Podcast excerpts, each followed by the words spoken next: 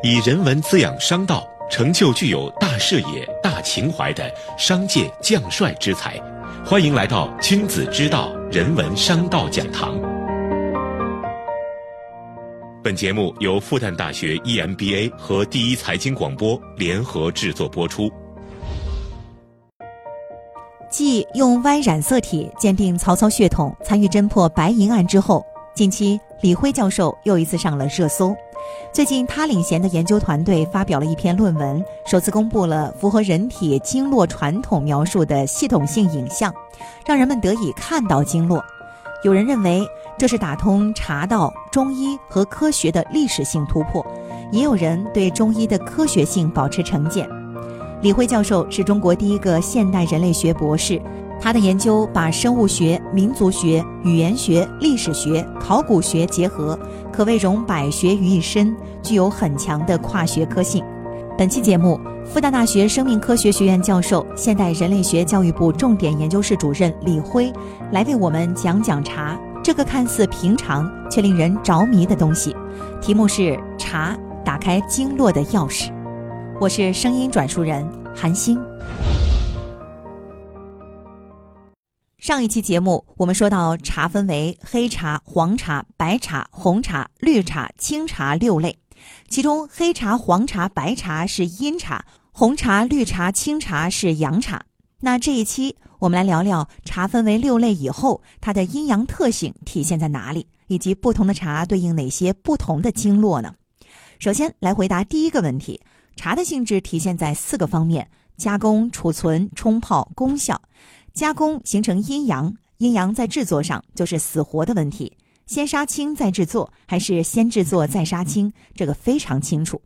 存储上，阴气往里收，阳气往外放，所以阳茶越放越淡。比如说绿茶，你敞开放，一个星期就坏了，气跑光了，没法喝了。密封着放还时间长一点，放冰箱里时间更长一点。红茶、清茶也都是一样。而阴茶相反，越放越浓，越放越香，气不断往里收，成分不断在积累。就比如说普洱，大家都知道讲年份的老白茶、黄茶也讲年份，越老越好。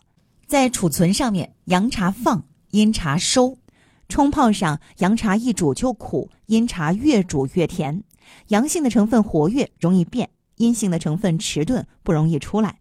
所以阳茶只能冲泡，不能煮。阳茶一煮全是致癌物，阴茶呢不煮不行，白茶必须焖煮，煮的时候还要盖块毛巾，不要让蒸汽喷出来，那样煮出来甜而舒服。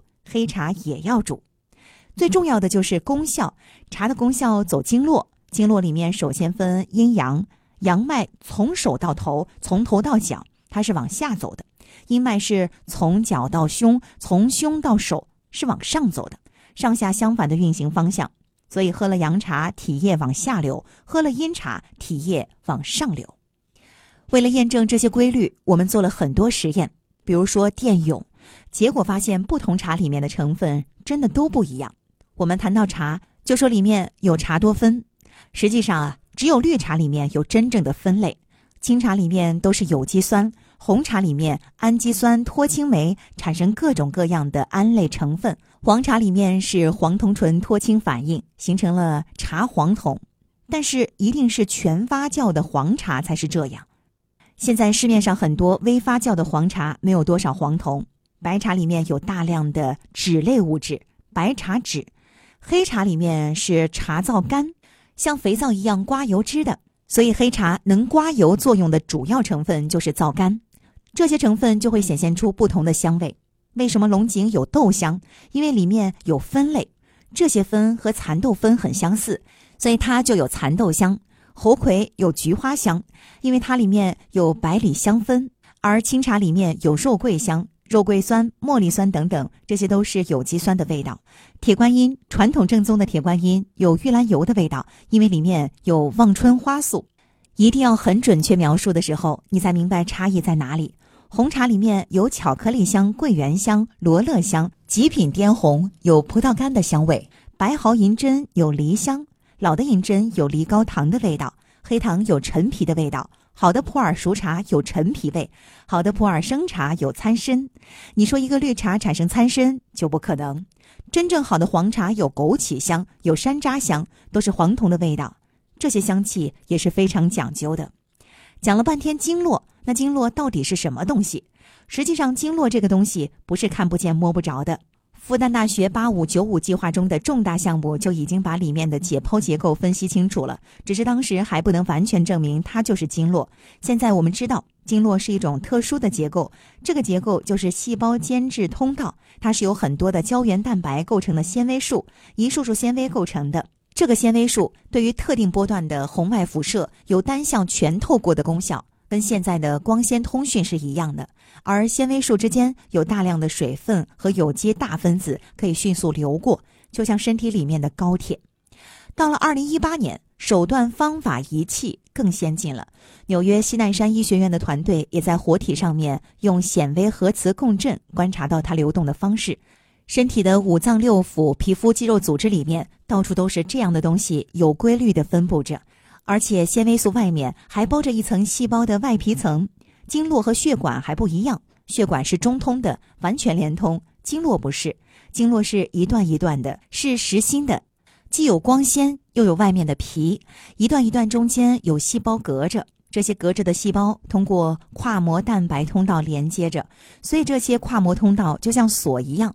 平时锁着，当有一个钥匙碰上去时，它就打开。而这些钥匙就在我们喝的茶和草药里面。平时如果不喝茶不喝药，人体会自动释放很少的钥匙去开一个经络。身体里有子午流注，每两个小时就有一条经络打开。但是这个开的效率非常微弱，只有喝茶的十分之一都不到。如果很饿的情况下，效应就非常明显。我为了拍这个效应，专门辟谷了七天，每个时辰拍一下。一个星期拍下来，子午流注准得不得了。子午流注的存在也解释了为什么不管是东方还是西方，都把一天的时间十二等份，西方二十四小时，东方十二个时辰。古人有感觉的，每两个小时身体的感觉就会变了。我们知道这种结构存在，但如何证明它就是经络呢？直到二零一六年，我们才开始做这个事情，把显微核磁共振和红外检测结合在一起。才搞清楚这些通道的整体洋流，它跟传统描述经络的走向是完全吻合的。在这个过程中，我们试了很多草药，最后发现还是茶厉害。茶的效应比所有的草药都强，一克黄茶的功效比得上四十克枸杞。不是所有的茶都能归经的，一定是最好的茶才能归经。那些好茶又甜又香又通透，喝过好茶的人再也不想去喝那些坏茶了。我拍了一些喝茶后各个经络的温度反应的照片，先声明哦，这些茶都是拍的我，我不能放其他人的裸照，因为隐私。从照片上可以验证，喝茶后对应经络的温度恰好对应上升，而且不同的茶对应的脏腑部位、经络线路完全不一样。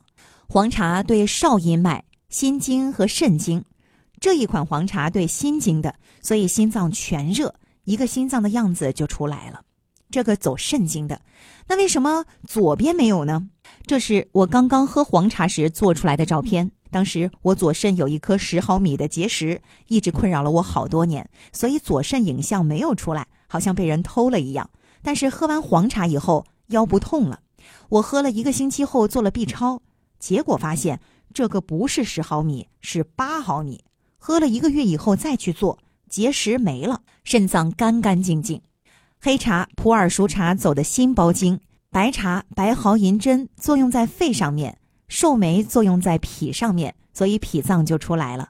猴魁作用在十二指肠上面，叫做小肠经。龙井作用在背上面，像瀑布一样流下来，这是膀胱经。铁观音作用在大肠经上面，大红袍作用在胃上面，所以这个胃的形状清清楚楚。红茶。坦阳功夫茶作用在三焦经上面，三焦经的中焦是甲状腺，像桂圆香的正山小种，它作用在上焦，就在脑垂体上面。还有水底香红茶作用在下焦肾上腺上，所以背上会有一个人民币符号出来。胆经的红茶蒲红，我们在云南做的，是用古树普洱做的红茶，一定要八百年以上的才有效。一喝以后，我的胆就像小灯泡一样。这些规律就是十二经络的规律，什么茶到哪里有什么作用，都在这里头。最后来个彩蛋，茶要怎么藏、怎么泡呢？先来说说茶怎么藏。藏茶要注意阴阳的问题，阳茶阴藏，阴茶阳藏，阴阳要互补。对应的是太阴白茶，就要太阳日晒，放在铁罐子里，窗台上晒着，越晒越香。但一定要密封，不要让它泄气，要有压力，要有温度，高温高压，不能直晒。所有的茶都不能直接暴露在光线下面。太阳绿茶要天之阴，要冰冻；厥阴黑茶是人之阴。所以要人之阳气要放得高，高于家里面最高那个人的鼻子，所以放在书柜顶上就安全了。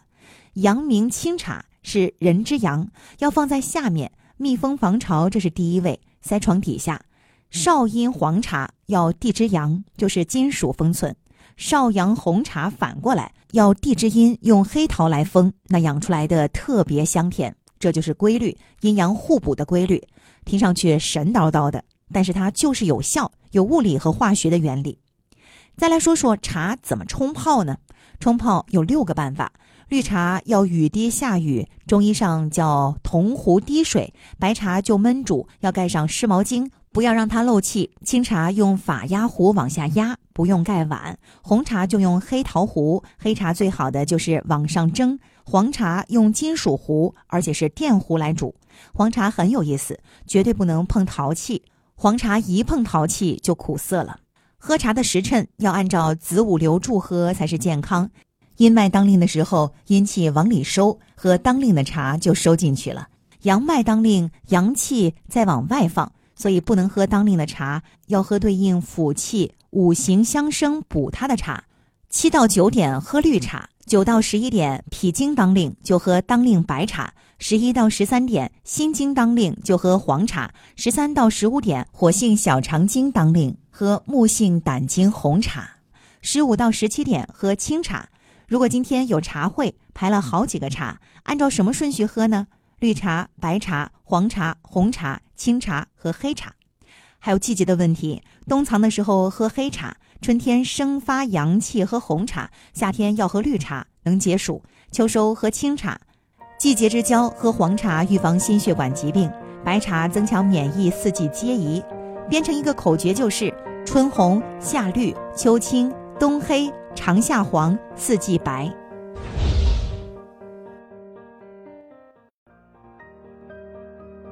好，以上就是复旦大学生命科学学院教授、现代人类学教育部重点研究室主任李辉的分享：茶打开经络的钥匙。